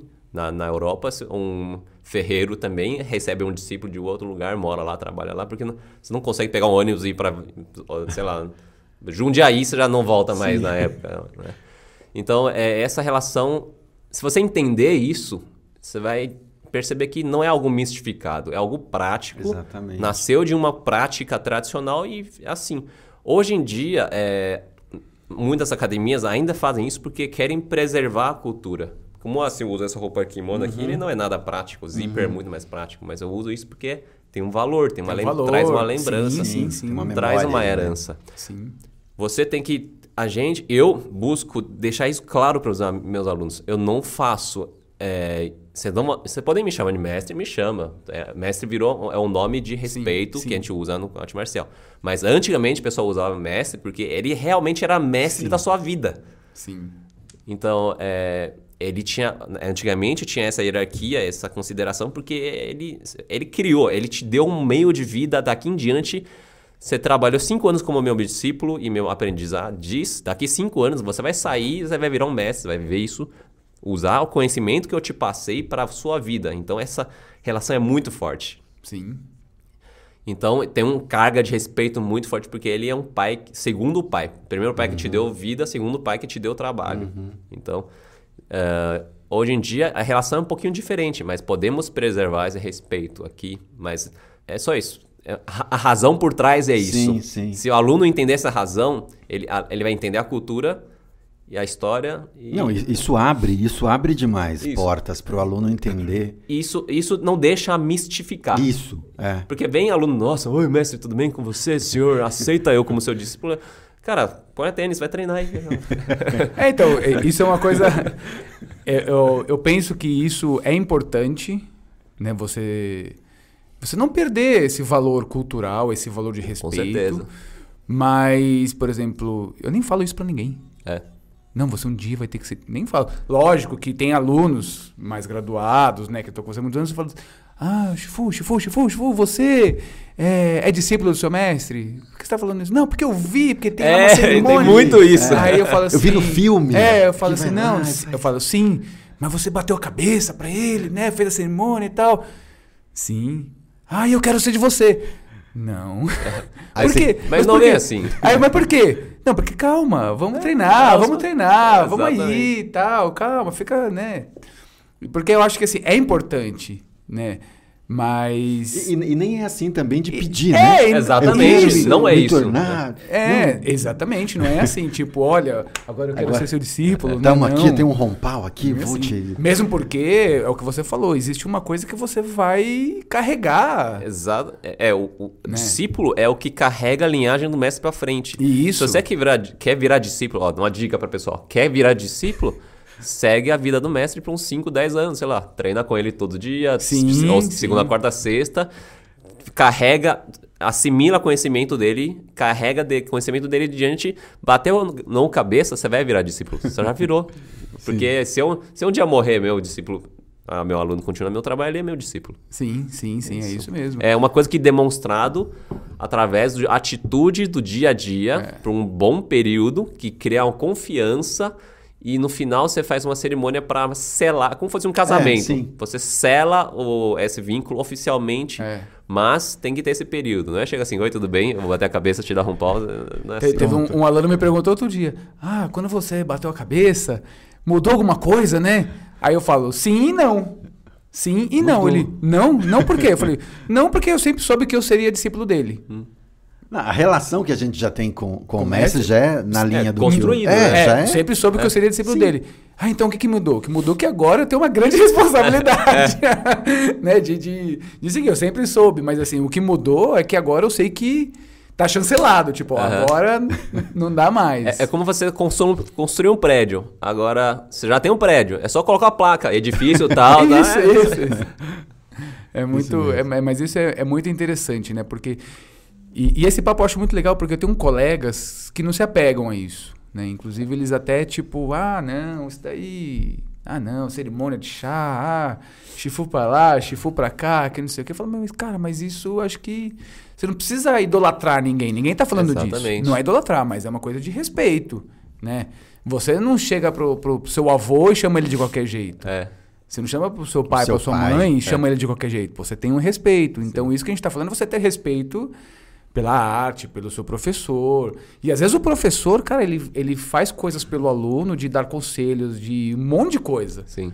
Né? Ele ajuda o cara, às vezes dá até moradia, uma série de coisas, né? Então, sim, eu acho que é importante. Ninguém tá falando de idolatrar ninguém. E, e respeito vem do reconhecimento, né? Sim. Se o cara não, não respeita, provavelmente ele não reconheceu a grandeza da, daquilo. Sim. Se você reconhece a- o valor de uma água, de um café, você vai respeitar o ca- café ou água. Se o cara não respeita nada, provavelmente a visão dele tá muito achatada, ele não abriu. Porque se você reconhecer a importância de tudo, você vai ver que tudo serve para ter um propósito. Quando você reconhece o propósito de tudo, você reconhece a importância de tudo, você vai começar a respeitar tudo. Então, respeito que é é uma medida mesmo. Se você não dá valor para aquilo que você está fazendo, então o que, que você está fazendo aquilo, né? É, muito interessante. Exatamente. Lauchi, eu queria falar um pouquinho sobre o estilo Shaolin do Norte. Tá. É, bom, quando eu comecei a, a treinar com o meu mestre, né? é, a gente até fala mestre, né? A gente até falou mestre, mas a gente é a- abrasileirado, né? Aham. Com o meu Shifu. É, ele aprendi algumas técnicas com ele e ele falou, não, isso aqui é Pei Shaolin, né, tal. E aí depois, estudando, a gente, eu fui ver que o Shaolin do Norte do mestre Shan tem umas formas específicas, né? Sim. Que eu não conheço, mas isso são coisas que eu escuto, já vi. Sim. E existem também outras formas de Shaolin do Norte, que não é o que o mestre Shan ensina. Sim. Fala um pouquinho dessas diferenças, até o que o mestre Shan ensina. Porque, inclusive, até já ouvi falar que tem uma- um monumento, uma estátua do mestre Shan na China, em homenagem a ele. Eu não sei se você tem esse conhecimento. ou- Alguém do próprio Shaolin do Norte acho que me falou. Eu nunca ouvi falar Não disso. sei. então, eu também não sei. Tá, eu nunca falei, eu ouvi falar. O que eu, eu fui na China, eu também, essa parte de tradição cultural do Shaolin, eu não conheço por falta de fontes confiáveis, tá? Certo. Porque Shaolin, o templo Shaolin ele sempre foi muito importante para Zen budismo e para arte marcial, mas tem muita pouca coisa documentada. Sim, que não sim, nem um sim, mosteiro. Os monges não vão ficar escrevendo hoje eu fiz isso e isso. Não, eles não escrevem. No mural da- do templo tem algumas pinturas com algumas histórias im- importantes, tipo dizem que os monges salvou o imperador do Tina-Tia Tang, que tem uma pintura lá. Aí o imperador Qianlong, ele visitou o templo Shaolin e tem uma pintura lá. Aí tem um monge que protegeu um templo do de uma invasão, tem uma pintura lá. Eles documentam desse jeito, eles não Sim. têm ah, um registro arquivado de ah, isso, isso, isso, não tem. Eles levam conhecimento na prática de arte marcial e bu- budismo, tá? E o templo foi destruído na Primeira Guerra Mundial porque um dos ditadores, o senhor a- a- o warlord, né, o senhor militar, usou como quartel-general, o rival dele foi lá e fuzilou o, te- opa, o- o templo todo. É, no templo Shaolin tem uma, na árvore, né, tem uns buraquinhos, né? Sim. O monge fala, o pessoal fala que ah, os monges ficam treinando o dedo, na verdade é marca de tiro de fuzil mesmo. Você vê que tudo tá nessa região aqui, um cheio de marca de bala. Então o templo, a história do templo é muito destruída. Eu achava que era dedo. Tô sabendo disso agora. Não, é metralhadora. É mesmo? É? Mas, a- mas o, aquele salão do pé, do piso afundado Essa é, é, pé, verdade. é pé, pé, é mesmo. pé, é pé. Porque, inclusive, Não, quando uma das vezes que a gente foi é no tempo Shaolin, tinha um monte de gente botando o dedo na É, árvore lá a e tirando mesmo foto. Gente é, é um calibre, sei lá. aquele, aquele metralhadora que o pessoal coloca bala assim de lado. Tá, tá, Sei, tá, sei, tá, tá, sei. tá, É, é aquilo. Caramba, É, que tem legal. um nome em inglês, não, não, Entendi. É. É, é isso. Tem umas fotos. Eu tenho algumas fotos de, mil, de templo 1910, 11, naquela época, bem acabado. O templo de hoje é praticamente Sim. reerguido Sim. do, no chão, tá? E o linhagem, o meu mestre aprendeu com o mestre dele, que é o Yan Shamou, que aprendeu com Kuruchan Kuyushen. Que, que é aquele Palma que tem de uma ferro. foto. Isso. Aham. Tem Kuruchan, uma foto muito famosa, né? que ele- Sim, ele tava sem camiseta Isso, e isso, bateu é. aqui, né? Então, ele aprendeu com um monge, acho que é em Shantung, Ah, é, lá na, na região. A família do Kuruchan, ele é, é de escolta, escolta militar, que é de guarda Sim. privada. Só que quando surgiu o banco, aí essa pessoal meio que perdeu o emprego. O banco, esse Sim, modelo sim. de hoje em dia. Então, eles só que a família sempre foi marcial. Kuruchan e o pai viajava pela China para aprender o Kung Fu e depois ele ficou famoso, foi para Cantão, foi convidado para Academia Central para ensinar estilo Shaolin do Norte, ele é um dos representantes. Inclusive, ele ensinava Shaolin do Norte, tinha outros professores também ensinavam Shaolin do Norte, que eu já não sei se é da mesma linhagem. Entendi. Só que o Kuruchan, ele carrega esses, os 10 katis centrais Isso. que a gente aprende. Ah, eu aprendi com o Mestre Chan. É quando eu fui para a China a mostrar esses katis, na, onde eu treinei, eles falam, ah, o seu Kung Fu Shaolin é o Shaolin do Kuruchan. Eles que falam isso. Identificaram. É, é Shaolin do Kuruchan, chama Shaolin do Cantão, por causa do Kuruchan. Sim. Agora, outros Shaolins já não. Eu já vi pessoal falando Shaolin, eh, mostrando Shaolin que não é nosso estilo, mas são só um cati e o outro, talvez. Sim, sim, sim, sim. Eles fazendo é, Lian, Lianpu Chuan Sim. ou alguma coisa parecida. Mas em geral é muito similar. É um pouquinho parecido com Cha Chuan, Sim. com Chang Chuan, Sim. um pouquinho de Piqua. É, mas eu acredito que nosso Shaolin ele é bem antigo, porque tem uma estrutura muito clara. Cada Kati tem um propósito diferente, tem um movimentos diferenciados. Só que a gente, o nosso mestre Kao, que é um discípulo antigo do mestre Chan, ele trabalha isso na dentro do nosso estilo. Ele é um pesquisador. Sim. Ele vai atrás, tentar compilar. Então ele tá dando bastante insight pra gente, mas por falta de documentação, de fontes confiáveis, né? Difícil de saber. É, então, porque uma vez, nem sei se foi em 2007, 2008, a gente estava numa competição da Federação Paulista e um dos nossos alunos entrou lá na categoria Shaolin do Norte. E, e aí alguém falou assim: Nossa, mas essa forma não é do Mestre Chan, porque vocês estão na categoria errada, vocês deveriam estar na categoria. Que tem uma categoria, né? Da, das formas do Mestre Chan Kawei, da, Aham. né? Não, não, isso aqui é outro Pei Shaolin. Com certeza. É outro. É, mas, cara, é outro? Sim, não existe só esse. Existe outros, Com né? certeza. É, o Shaolin, ele é como fosse uma universidade Sim. de Kung Fu. Sim, você vai sim. entrar assim, você vai fazer bases 1, Sim. chute soco 1, aí arma curta 1. Aí tem assim, eu acho que um, dificilmente um monge ou dois monges vai carregar todo o conhecimento do Shaolin. Ah, não É. dá. Dizem que tem a sala de Lohan, sala de Changchuan, sala de É, então, porque inclusive o meu mestre ensina umas técnicas de Lohan, de Chanchuan, de Sim. Mitsongchuan, Isso. entendeu?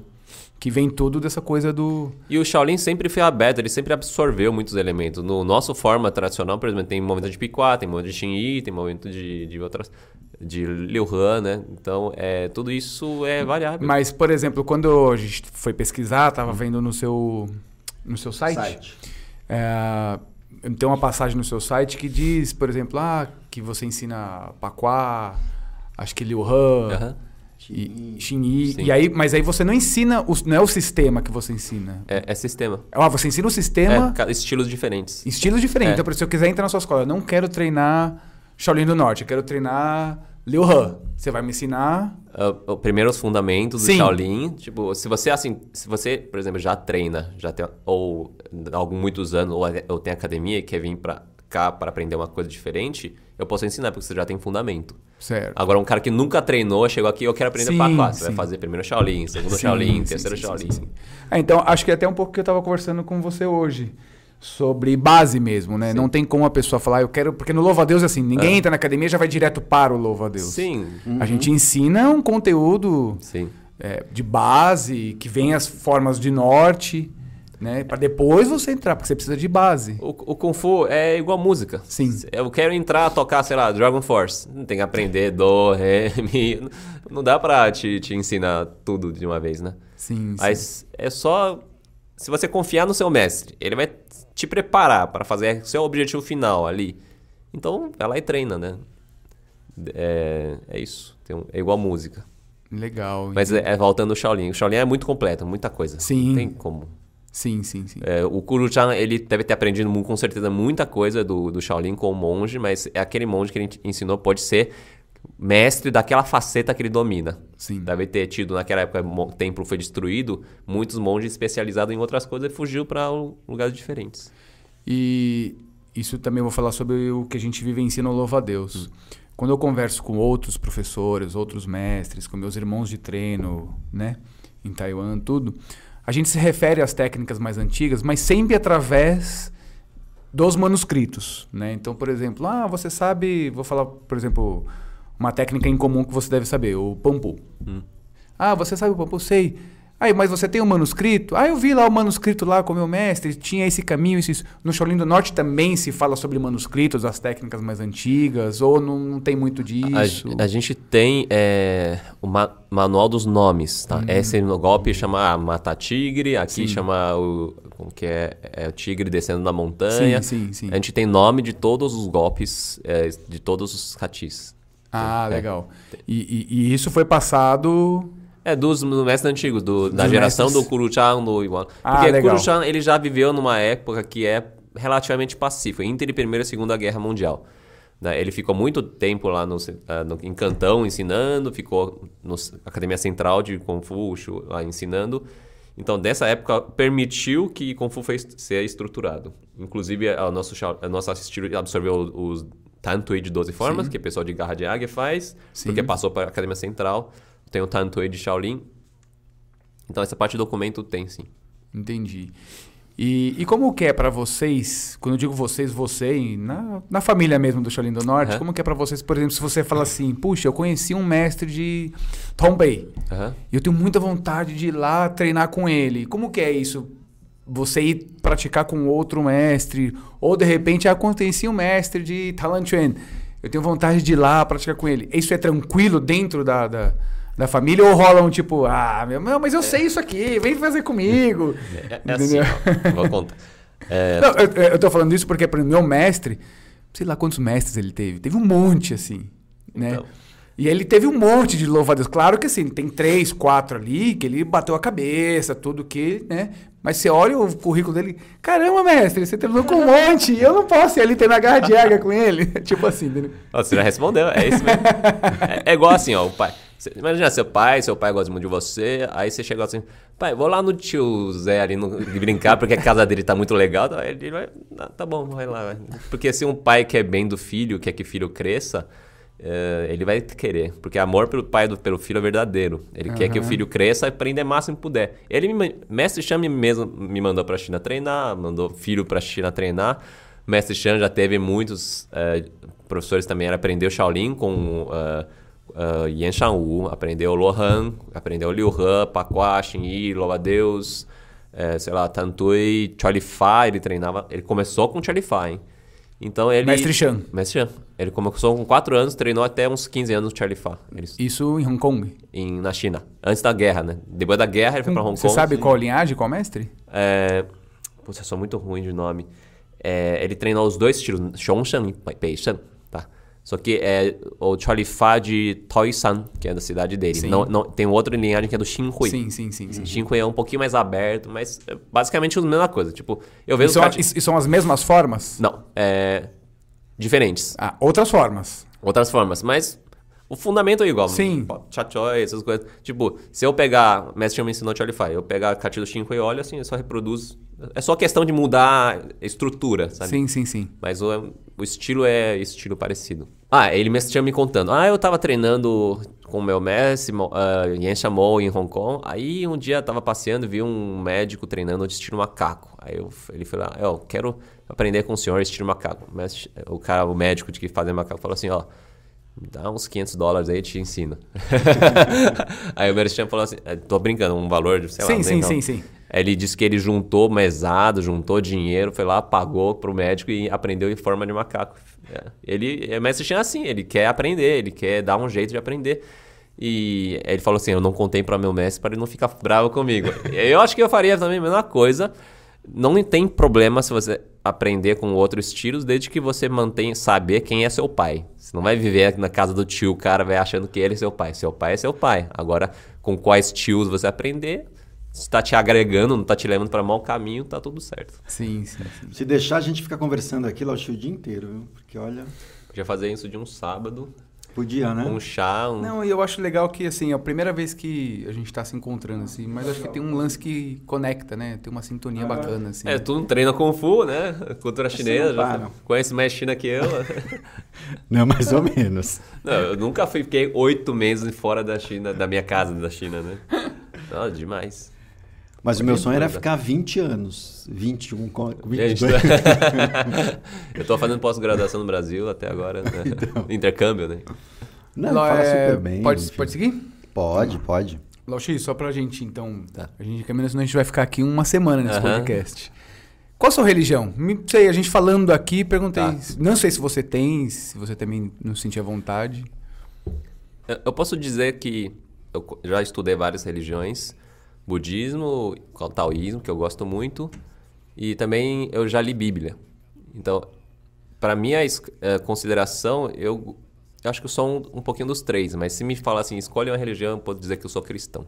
Entendi. Cristão. Mas cristão não de igreja, Sim, nenhuma sim, igreja, sim, sim, cristão por seguir o conhecimento do Cristo.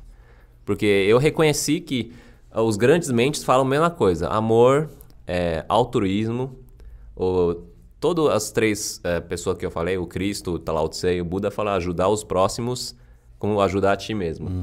É, faça aos outros o que, que, que outro faça, que você quer que o outro faça para você. É tudo igual. Sim, sim, sim. É, e respeitar os valores, não matar, tudo isso é, como vou dizer, é, é universal. A gente, é, voltando para aquilo que a gente fala, você não vai ficar mostrando religião para todo mundo, mostra a universalidade e se torna exemplo daquilo, é, é simples, né? E, E, não, ainda, ainda sobre isso, Márcio, só uma coisa. Co- como é que, que isso aparece? Como é que você faz isso aparecer nas tuas aulas, na relação com os teus alunos, esses preceitos? Porque a gente tem dentro do, do Wushu também, a gente tem os códigos de ética marcial, Aham. o Dan, enfim, que são preceitos bem importantes para os praticantes e que de alguma maneira dialogam também né, com, com esses preceitos que você acabou de, de, de mencionar. Acho que seria legal te ouvir um pouco como é que na, na tua relação com os alunos. Tá. É, eu só. A única coisa que eu faço é fazendo só. Só dar o exemplo. Exemplo. Porque eu aprendi, o, um, é, o meu mestre de filosofia, ele disse que tem uma vez, me contaram uma história sobre ele. Eu, eu sou de uma escola de filosofia, chama Pro Vida. Aham. Lá, o Dr. Celso, que é o mestre lá, que era, né, ele faleceu. Tem uma vez numa festa da no nosso clube ali que o pessoal tava, tava cheio de lixo no chão. Aí alguém reclamou com o Dr. Celso. Dr. Celso, tava cheio de lixo no chão, tá aqui tá um chiqueiro insuportável. O Dr. Celso olhou para todo mundo, foi lá no chão, pegou um papel, colocou no lixo, acabou. Nu- Nunca mais teve esse problema. Então lá na academia é a mesma coisa. Eu vejo que algum professor está muito folgado lá, eu vou lá, levanto, dou uma aula, mostro o movimento. Eu não, eu não fico falando assim, ó, Pedro, ô Edu, você tem que fazer isso. Porque... Às vezes eu faço, mas só quando ele não enxerga. Eu tô- tento dar o meu exemplo 99% do tempo possível. Quando eu vejo que o aluno não está esse cara, ou aluno, ou um instrutor, não está pronto para seguir, continuar fazendo coisa errada, tudo bem. Posso dar um puxão de orelha, mas eu sei que puxa... não é o puxão de orelha que vai fazer ele fazer bem feito, é minha, minha conduta. Você acha que, por exemplo, é óbvio que a gente não. Eu nem gosto de relacionar Kung Fu religião, que eu acho que não tem nada a ver. Mas você acredita que o Kung Fu ele aproxima as pessoas de algo mais, Mais elevado. espiritual, mais elevado, né? Com certeza. Eu falo para todos os meus alunos, ó, daqui 50 anos meu corpo não aguenta, não aguenta fazer mais nada que eu faço hoje. Mas o que, que vai ficar para você? Tudo conhecimento abstrato, os valores universais que estão atrás de tudo. Que é assim, é, o, pessoal me pergunta, o que, que é Tai Chi? Tai Chi é uma bolinha, o Yin Yang é aquele símbolo. Mas Tai Chi só tá nesse símbolo, não tá aqui. Esse aqui, não, esse copo não tem o Yin Yang. O, o Yin não é o copo, o Yang não é o espaço que está aí dentro. O Yin Yang está em tudo. Então, a filosofia universal, a conhecimento total está em qualquer coisa, em qualquer momento. Assim como eu, sendo IE, conversando com Gil e Márcio, eu estou tentando transmitir minha totalidade a cada segundo. Só que nós somos seres é, pequenos e falhos, temos um receptor limitado. Somos recebemos igual um rádio. Só se re- recebemos aquela frequência. Se você, o treino de Kung Fu é justamente para desenvolver seu corpo e desenvolver sua mente, seu cérebro, para você am- am- ampliar essa antena. Com essa antena ampliada, você vai receber conhecimento, tem mais possibilidade de receber conhecimento total de que o universo inteiro está tentando te demonstrar em qualquer instante, qualquer respiração. Com isso, como eu também sou budista, eu acredito em reencarnação. O que você vai levar com você em diante é esse aprendizado da sua experiência. O que vai agregar no seu espírito, no seu eu. E o corpo, ele vai, vai virar. Você acha que esse total a gente pode também chamar de, do, do Udi? Ou não? Uchi, isso. Uchi, o que é Uchi? É sem polo, né? Sim. É. O Tai Chi é, nasceu do. Exi ah, estamos num mundo dual, de re- dualidade. Yin, Yang, cima, baixo, feminino, masculino. Tudo isso é- são lições para a gente, para nós chegamos na, no Uchi, na, no mundo absoluto. Ah, os relativos têm sua função Sim. para que você possa enxergar a terceira ponta, que é o Uchi e o Taichi. Você já percebeu? O Uchi e Taichi, na verdade, formam trindade. E nessa trindade tem nas outras Sim, religiões sim, sim. também. Então, se você entender essa relação de trindade, você vai perceber que temos que respeitar, apesar de tudo isso é efêmero, isso vai embora um dia, tudo isso vai virar pó, tudo isso tem uma lição. Um- são, estamos vivendo num ambiente de aprendizado. Aqui, o mundo, o planeta Terra, o universo, é uma grande academia de Kung Fu. Somos todos lutadores. E, deixa eu já aproveitar esse gancho aí, que você falou do Tai Chi, falou do Udi. Pra mim é super difícil, é um desafio grande, assim, é, ensinar duas linhagens. Ensinar Shen Tai Chi ou ensinar Yan Tai Chi. Eu deixei de ensinar o Yan Tai Chi porque, pra mim, eu não eu tava com dificuldade de manter Uhum. essas duas linhagens sem uma se Confli- misturar com a outra. conflitar, É, sem, sem uma se conflitar com a outra.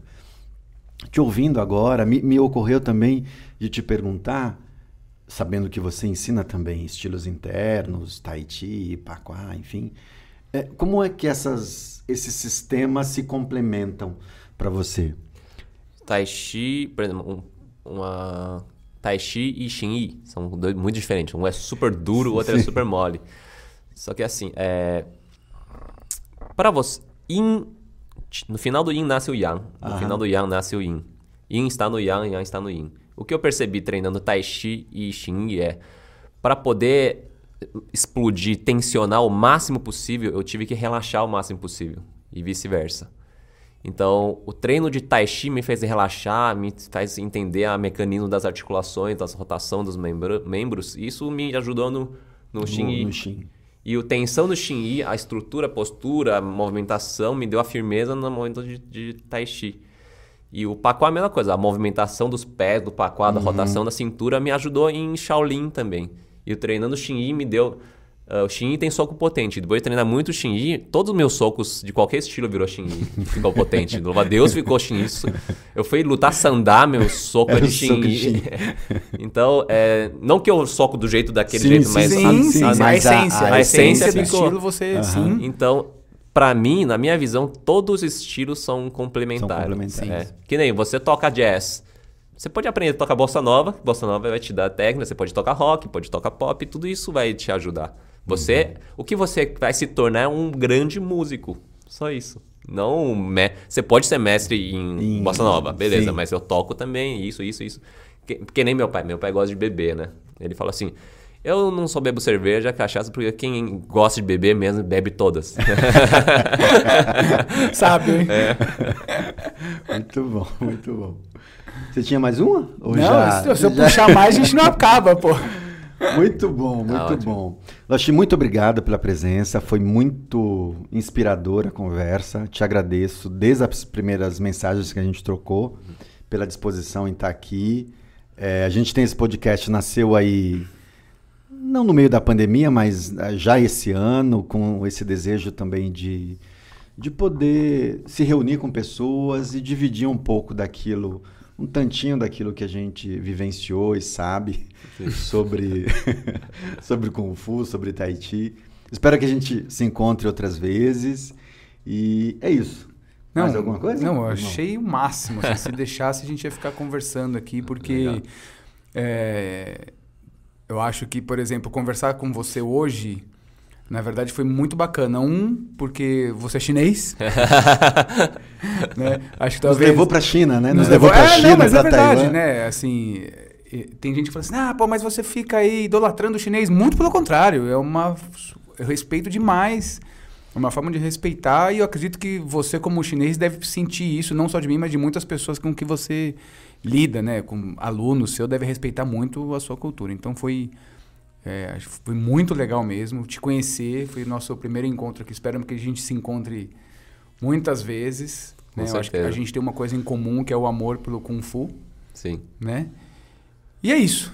Só obrigado. E eu quero agradecer muito vocês por ter chamado. É, foi muito legal seu convite. E a gente já vai, já vai marcar né, outro encontro né, lá Sim, no Cotinho. vamos, vamos, Nossa, vamos é muito bom encontrar com o pessoal que gosta das mesmas coisas. É. Que é difícil, viu? Entre chineses tá difícil. Na- na- nossa, mas é como, como é incrível encontrar no Brasil pessoa que gosta das mesmas coisas da, da China. É a mesma coisa da sua cultura, né? Daquilo É, que é, você é, exatamente. nasceu. É. Exatamente. Muito, Muito, bom. Turma de casa, Obrigado. obrigado pela audiência. Não esqueçam de comentar, fazer perguntas. Talvez a gente O faça. papo foi tão bom que a gente esqueceu de falar da caneca. Ah, é verdade. Fala aí, antes de eu. De eu Ah, é, caneca finais. é personalizada. Exatamente. Caneca é personalizada. Não, caneca é personalizada. Ok, se interessar, só ir lá na Chauchan, fala com quem? Com o Marcos, Marcos Paulo? Paulo. Fala com o Marcos Paulo. Pode falar com o Gabriel Guarino também? Pode falar com o Gabriel também. Ó, o Lauchi tá bebendo aqui, ó, ele pode até falar que a água até mudou de gosto, porque ficou bem Mudou. mais saborosa. Deu o elixir aqui da vida pra ele. E é isso, gente. Não esqueçam de comentar, curtam, compartilhem o, o vídeo. E se quiser fazer, se quiserem um segundo episódio com o Lauchi, é só comentar aqui também que a gente Inclusive, agenda uma Lauchi, outra vez. fala pra gente onde é a sua escola, a sua rede, pode falar tudo Boa. aí. Tá. A academia fica na rua Muniz de Souza, 635, no bairro da Aclimação, ah, aqui em São Paulo, capital. Ah, temos redes sociais, YouTube, Instagram, Facebook, TikTok, eh, com o nome de Zen Marcial. Z-E-N Marcial, tudo junto, tá bom? E lá, sua escola ensina Shaolin do Norte, Ah, Louva Deus, Louva Garra Deus, de Águia. Louva Deus Sete Estrelas. Sete estrelas, é. Uh, Louva Deus, Garra de Águia, Cholifá, Xinyi, Paquá, Tai Chi, Liu He. Uh, Tem aulas de sandá também. tem aula de sandá, tem... Só não tem aula de chinês, mas eu gostaria de ter um dia. E você também ensina moderno não? Só tradicional? Moderno eu ensino os fundamentos, Tibancon, Ah, que tá. é Zurra. É.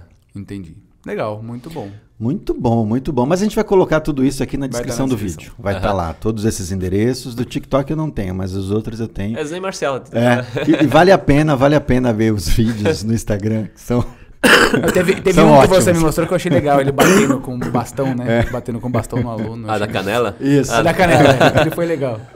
Muito bom, é isso aí, gente. Obrigado.